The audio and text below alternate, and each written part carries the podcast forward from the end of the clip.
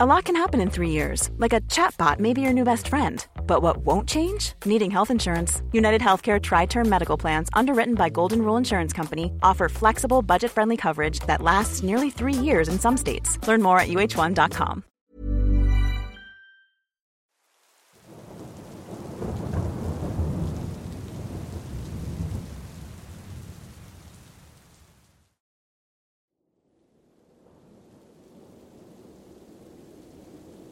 Hola comunidad, mi nombre es José y soy de Costa Rica. Mi familia es de un lugar que actualmente está un poco más comercializado, llamado Nicoya, el cual antes era un pueblo bastante pequeño. Nunca he sido fan de los lugares de campo. Mi sueño de pequeño siempre fue vivir en la ciudad, y aunque ahora vivo en una, tengo algunos recuerdos de mi infancia en aquel lugar. La historia que les voy a contar sucedió cuando tenía 8 años, por allá del 2004. A mi madre le gustaba llevarme a visitar a mis abuelos, quienes vivían en un lugar aún más rural, como a una hora del pueblo. Actualmente no se dura tanto para llegar, pero en aquellos años el camino en autobús era bastante difícil. El lugar donde vivían mis abuelos era muy pequeño. El centro del pueblo tenía una iglesia, un parque y las típicas cantinas.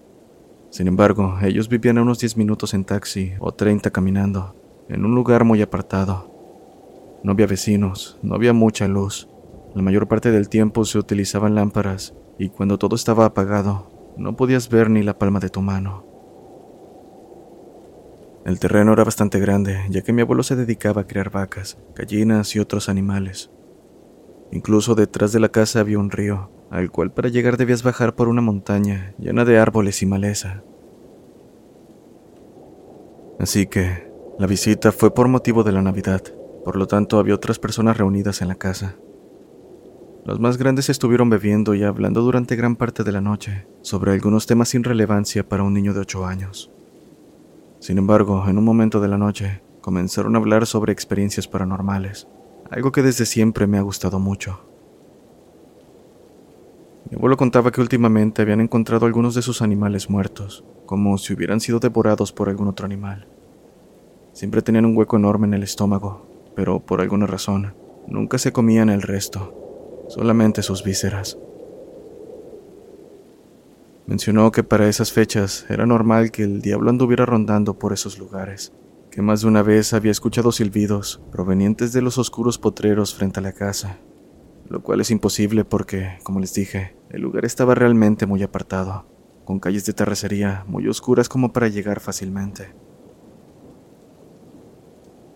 También contó algo que le ocurrió cierta noche, después de ir a encerrar una de sus vacas con un ternero recién nacido. Iba regresando a la casa, siempre acompañado por sus perros, cuando estos comenzaron a ladrar desesperadamente, fijando su mirada en uno de los árboles más altos que había en el lugar. Cuando volteó para ver a qué le ladraban, logró ver una sombra negra en una de las ramas, viéndolo fijamente con unos ojos brillantes que sobresalían de la oscuridad. Mi abuelo comenzó a correr dejando tirado algunos baldes que utilizaba para llevar alimento a las vacas. Llegó a la casa gritándole a mi abuela para que le ayudara a buscar una escopeta que tenía guardada para defender a su ganado en casos de emergencia. Sin embargo, no tuvo respuesta. Mi abuela no estaba en la casa, por lo que salió preocupado a buscarla, viéndola salir de uno de los gallineros.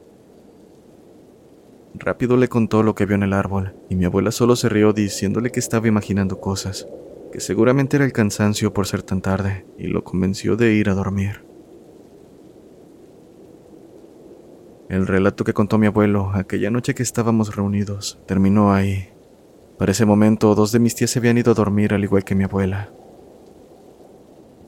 Cuando la reunión llegó a su fin, mi padre, junto con mi abuelo y los esposos de mis tías, decidieron ir a tomar a una cantina del pueblo, por lo que a nosotros no nos quedó más remedio que ir a dormir también.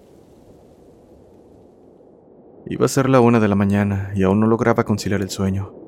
Para mí era una tortura ir de visita con mis abuelos porque, como les dije, no me gustan los lugares así, ni siquiera ahora que ya soy un adulto. Estaba perdiendo el tiempo con un pequeño libro típico de mi país llamado Escuela para Todos. Era un libro que tenía historias, información y algunas actividades. Con estas últimas era que yo me entretenía. Me encontraba tratando de resolver acertijos apoyado únicamente con la luz de una vela, cuando repentinamente escuché un ruido. Me levanté de la cama pensando que mi padre había llegado y quisiera buscarlo. El pasillo estaba oscuro, solo alumbrado por la luz de la luna que entraba por las rejillas de madera del lavabo de la cocina. Traté entonces de agudizar mi visión para ver quién estaba ahí. Con un poco de dificultad logré ver que era mi abuela, por lo tanto me acerqué con toda la disposición de hablarle. Pero, después, noté a alguien más con ella. No lograba distinguir de quién se trataba, pero aquella persona le estaba susurrando cosas. Escuchaba murmullos muy bajos. Movido por la curiosidad, preferí quedarme escondido detrás de una pequeña mesita ubicada en el pasillo que llevaba a la cocina. Sin querer hice ruido al poner mis manos sobre la mesa, y mi abuela volteó rápidamente en mi dirección. Acto seguido comenzó a caminar hacia mi escondite, y por alguna razón mi corazón se aceleró como si estuviera haciendo algo realmente malo o como si estuviera en peligro. Estaba a punto de llegar al lugar donde estaba escondido, cuando esa cosa que estaba en la cocina le habló, o algo así. No logré entender porque sonaba como una combinación entre voz humana y sonidos muy extraños. En mi confusión, creo que actué sin pensar, porque asomé mi cabeza por un lado de la mesa, logrando ver lo que estaba ahí. Era un ser horrible. Tenía el cuerpo de un perro negro enorme, parado en sus dos patas traseras, pero con pezuñas, y sus sonidos eran los de un cerdo, con ojos que reflejaban la luz de la luna. Quedé en un trance que no me permitía dejar apartar la mirada de aquel ser. Quería irme, pero no podía moverme. Por su parte, aquel aterrador ser comenzó a caminar hacia la sala de la casa para terminar desapareciendo en la oscuridad. Lo último que escuché fueron sus pezuñas golpeando el piso. Fue hasta ese momento que logré reaccionar pensando que todo había terminado, pero no fue así, pues cuando subí la mirada pude ver a mi abuela sosteniendo su cuerpo contra el lavabo como si quisiera vomitar. Pensé que se encontraba mal, pero comenzó a ahogar una risa mientras su cuerpo temblaba incontrolablemente. Después, la vi expulsar un líquido negro por la boca.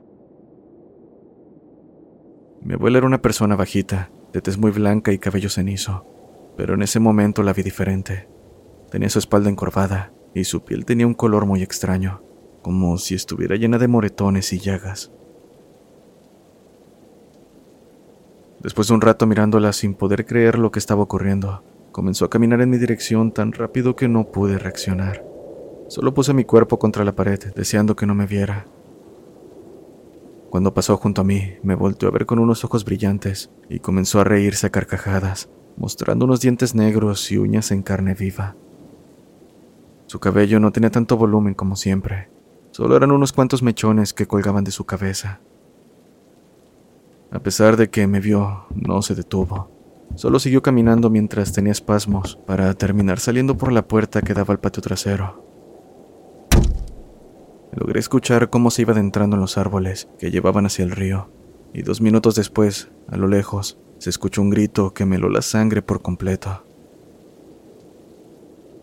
Salí corriendo a la habitación donde dormía mi madre, quien no se había dado cuenta de nada, pues dormía profundamente. Por mi parte, me tomó mucho tiempo poder conciliar el sueño, más que nada pensando en qué demonios había sucedido. ¿Por qué no hizo nada cuando ella me encontró? Y realmente esa cosa era mi abuela. Había escuchado historias sobre brujas, pero no estoy completamente seguro de que ella fuera eso. Siendo las 4 de la mañana, mi madre me despertó para acompañar a mis tías a ordeñar las vacas, y a pesar de no haber dormido lo suficiente, accedí, pues mi amor por los animales era una de las pocas cosas que me ayudaban a sobrellevar esas visitas. Increíblemente, cuando salí, estaban todos reunidos en la cocina. Mi padre, mi abuelo y mis tíos desayunando mientras mi abuela le servía el café como si nada hubiese pasado. Ve muy bien que lo que vino había sido un sueño, ni mi imaginación, pero ella actuó indiferente en todo momento, hasta que cruzamos miradas y únicamente me lanzó una sonrisa burlona y de complicidad a la vez. Nunca supe si alguien más sabía sobre esto. La verdad es que preferí no contarlo hasta ahora, porque sabía que nadie me iba a creer y me tacharían de loco. En cuanto a mi abuela, falleció un par de años después y no quise asistir a su funeral. Sentía mucho miedo con la simple idea de volver a ese lugar. Pero mi madre me contó que cuando estaba en sus últimos días, le dijo, Cuide ese niño, porque él no es como los demás.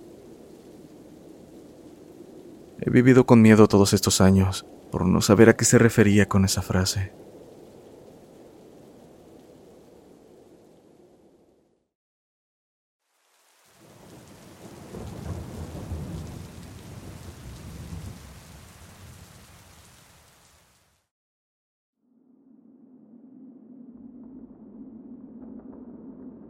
Buenas noches. Llevo poco más de un año siguiendo este canal y has despertado en mí el gusto por las historias de terror y las reglas extrañas, lo que me impulsó a preguntarle a varias personas de mi círculo social si ellos habían vivido experiencias de este tipo. Y bueno, aunque la mayoría solo me tomó por inmaduro, un día por casualidad, durante una conversación con mi madre, surgió el tema preguntándole si había vivido algo así. Ella dijo casi al instante que no, pero mientras la conversación continuó, terminó tomando la suficiente confianza para contarme algo que le ocurrió durante su adolescencia.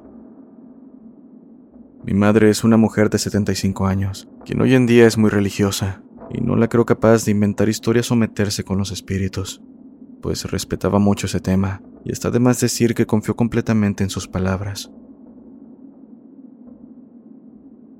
Mi madre nació en una familia de muy bajos recursos, por lo que la corta edad de 5 años fue entregada a un orfanato de monjas para ser criada por estas y educada según las tradiciones de la Iglesia Católica. Aún así, mi madre se negaba a creer en Dios, ni en nada de las cosas que le enseñaban en ese lugar. Por el contrario, siempre le pareció un fastidio tener Mother's Day is around the corner. Find the perfect gift for the mom in your life with a stunning piece of jewelry from Blue Nile. From timeless pearls to dazzling gemstones, Blue Nile has something she'll adore. Need it fast? Most items can ship overnight. Plus, enjoy guaranteed free shipping and returns. Don't miss our special Mother's Day deals. Save big on the season's most beautiful trends. For a limited time, get up to 50% off by going to BlueNile.com. That's BlueNile.com. Everyone knows therapy is great for solving problems, but getting therapy has its own problems too, like finding the right therapist fitting into their schedule, and of course, the cost. Well, BetterHelp can solve those problems. It's totally online and built around your schedule. It's surprisingly affordable too. Connect with a credentialed therapist by phone, video, or online chat, all from the comfort of your home. Visit betterhelp.com to learn more and save 10% on your first month. That's BetterHelp H E L P. que pasar la mayor parte de su tiempo leyendo la Biblia y orando a un Dios que ni siquiera sabía si existía. Su nombre es Marlene. A la edad de 14 años aún seguía en el orfanato y había adquirido el hábito de fumar cigarrillos. Lo hacía escondidas a altas horas de la noche en los baños del lugar. Solía hacerlo acompañada de sus amigas, llamadas Heidi y Andrea. Mi madre solía asustar a sus amigas durante estas actividades, lo hacía guardándose los cigarrillos y cuando éstas le pedían que le pasaran alguno, les respondía con una voz ronca y un tono que intentaba sonar aterrador. Yo no soy Marlene. A lo que sus amigas se asustaban pidiéndole que por favor no jugara con eso, pues uno nunca sabe cuándo puede aparecer algo de verdad. Por su parte, mi madre se reía de ellas porque eran una broma tan infantil. Una noche estaba buscando a sus amigas para fumar alguno de los cigarrillos que había logrado conseguir, pero debido a la hora solo se encontró con Heidi, pues Andrea se había ido a dormir. Así que solo ellas dos se fueron a los baños para hablar mientras fumaban como de costumbre. Pronto mi madre sintió que Heidi estaba extraña, mucho más calmada y callada que de costumbre, pero lo atribuyó a que ella también debía tener sueño, ya que era muy de noche en ese momento. Sin más, se guardó los cigarrillos con la intención de asustar a su amiga como solía hacerlo. Entonces Heidi le dijo, Marlene, dame uno de los cigarrillos, por favor. A lo que mi madre le respondió con una voz gruesa, Yo no soy Marlene. Para su sorpresa, Heidi, o lo que sea que se hacía pasar por su amiga, respondió, Yo tampoco soy Heidi, con una voz aún más macabra y aterradora. Dice mi madre que fue como si una entidad demoníaca se le hubiera aparecido.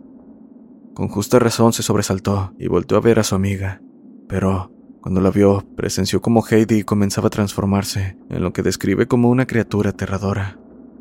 Sus ojos se tornaron de un rojo tan fuerte que incluso podían verse en medio de aquella oscuridad.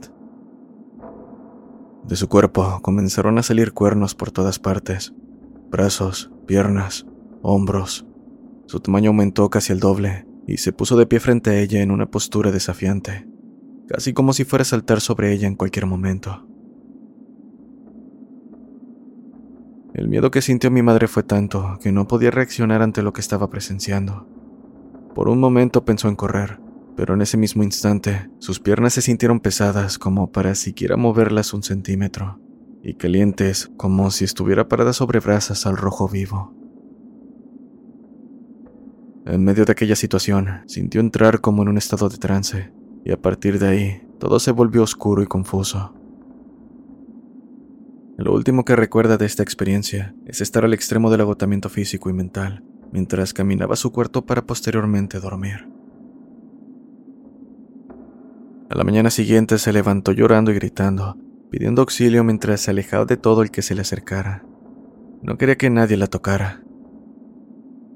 Fue hasta después de un rato que las monjas lograron calmarla, pues mientras la rodeaban y trataban de hablarle, mi madre solo decía que anoche se le había aparecido el diablo. Estando tranquila, les confesó que había estado consiguiendo cigarros en la bodega y consumiéndolos durante las noches mientras todos dormían. Les contó todo lo sucedido, pero no mencionó en ningún momento a sus amigas, pues sabía que el castigo que le esperaba por lo que había hecho era grave y no quería involucrarlas. Sin embargo, ese mismo día ellas también confesaron haber estado acompañándola, cuando les preguntaron a sus amigas sobre lo ocurrido durante la noche, ambas afirmaron haberse ido a dormir y que ninguna de ellas estuvo con mi madre.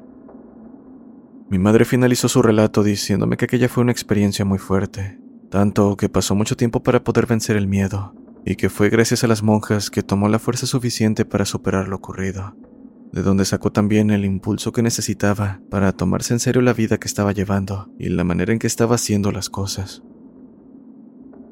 Al final se volvió una mujer creyente y fiel a su devoción, pues en sus propias palabras, fue el poder de Dios lo que le ayudó a continuar con su vida.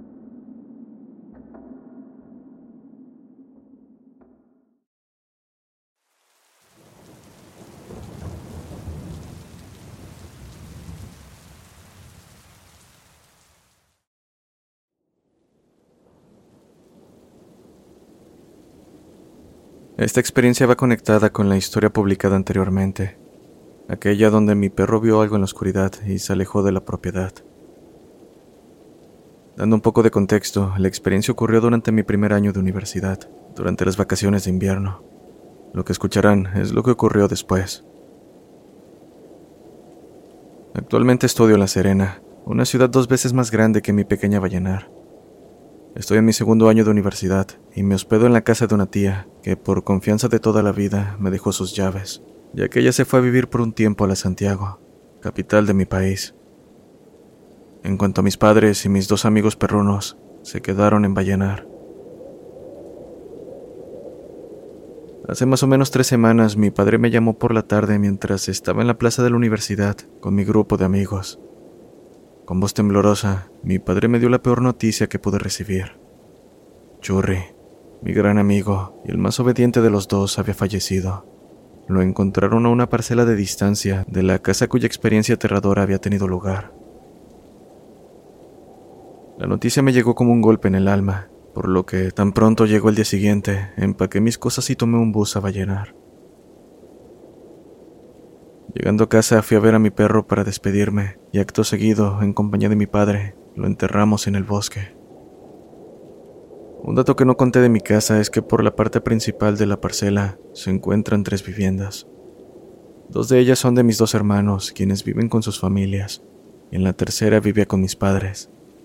En la parte trasera de la parcela hay un bosque no tan grande pero tampoco pequeño. Y si se preguntan por qué solo nombro a mi padre, lo único que puedo decir es que mi madre tuvo un accidente hace años, el cual la dejó sin poder mover su cuerpo de forma permanente. Por ello siempre está acostada, aunque paso igual tiempo con ella. Pero bueno, Después de enterrar a Churri, me quedé un rato sentado frente a su tumba. Mi padre me dejó solo y debo admitir que mientras le dedicaba unas palabras entré en llanto. Pero, en medio de aquello, algo llamó mi atención. En dirección de las otras parcelas se encontraba una persona tapándose el rostro. Al instante, el recuerdo de lo vivido aquella noche se apoderó de mí, y más el hecho de pensar que el espíritu, o lo que sea de aquel sujeto que se quitó la vida, le hubiera hecho ese daño a mi perro, me llenó de ira. Entonces me levanté decidido a ir a esa maldita casa. Llegué a la parcela donde se encontraba el inmueble ya abandonado, y fue bastante fácil entrar. Tomé un trozo de fierro que estaba en el suelo y me dirigí al interior, envalentonado por la ira y también porque era de día. El interior mostraba que al menos tenía tres meses de abandonado. Desconozco lo que le pasó al hermano que vivía ahí, pero bueno. Encontré cerca de un sillón bastante polvoriento un documento médico en el cual exigían a la familia internar al segundo hijo por agresividad y problemas mentales. Mientras continuaba leyendo, la puerta principal se cerró bruscamente, lo que me hizo quedar a media lectura. Comencé a sudar frío y no quise mirar detrás de mí, pero un susurro me hizo reaccionar. Volté inmediatamente, pero no vi a nadie. El miedo fue tal que corrí hacia la puerta principal, donde por más que lo intenté no abría, cosa que también ocurrió con las ventanas. Fui a la cocina en busca de otra salida y después entré a una habitación bastante sucia. En el momento que intenté abrir la ventana, escuché algo caerse del ropero que había. Así que temblando y con el arrepentimiento de haber entrado al lugar, me acerqué y lentamente abrí el ropero. Lo único que había en su interior era una soga, con un nudo para que alguien se colgara. Y para mi sorpresa, el collar de mi churri. Me quedé petrificado pues recordaba haber enterrado a mi perro junto con su collar. Pero no pude pensar en nada más, pues escuché un ruido desde el pasillo. Cuando me asomé, vi que en la puerta principal estaba la figura del hombre ahorcado, quien empezó a girar lentamente la cabeza, justo como en aquella horrible noche, y seguido a eso se cortó la cuerda para terminar cayendo. Aquel ser cuyo cuerpo estaba contorsionado de forma imposible y un rostro desfigurado empezó a sacudir violentamente sus extremidades intentando levantarse. Lo único que atiné a hacer fue cerrar la puerta de la habitación y con el fierro que había levantado minutos atrás comencé a golpear la ventana para romperla. Después de tres intentos finalmente lo logré y sin pensar en que me podría cortar me lancé a través de ella. Me lastimé un poco la espalda y los brazos por los trozos de vidrio, pero en ese momento creo que un corte era lo menos que me preocupaba. Corrí a través de la maldita parcela en dirección a las rejas para salir. En un momento volteé para ver que detrás de la puerta abierta se asomaba aquel ser sin quitarme la mirada. Cuando llegué a casa, mis hermanos me cuestionaron sobre lo ocurrido, pues me encontraron los cortes y uno que otro moretón. Lo único que se me ocurrió decirles fue que había tropezado cosa que no sé si creyeron. En cuanto a mi perro oso, de alguna manera convencí a mi padre de traerlo a vivir conmigo, pues con aquella mala experiencia y resentimiento hacia aquel ser, temía por su seguridad. Al final decidí que le contaré lo ocurrido a mi padre una vez haya pasado el terror que viví, pues incluso ahora, mientras escribo esto, tiemblo con oso debajo del escritorio. Por último, me llegué a enterar por un amigo de la familia, quien tiene toda su vida viviendo al lado de esa maldita parcela, que durante su niñez, la persona que se había quitado la vida en aquella casa tenía la horrible manía de raptar mascotas de la gente y matarlas de las maneras más horribles que puedan imaginar.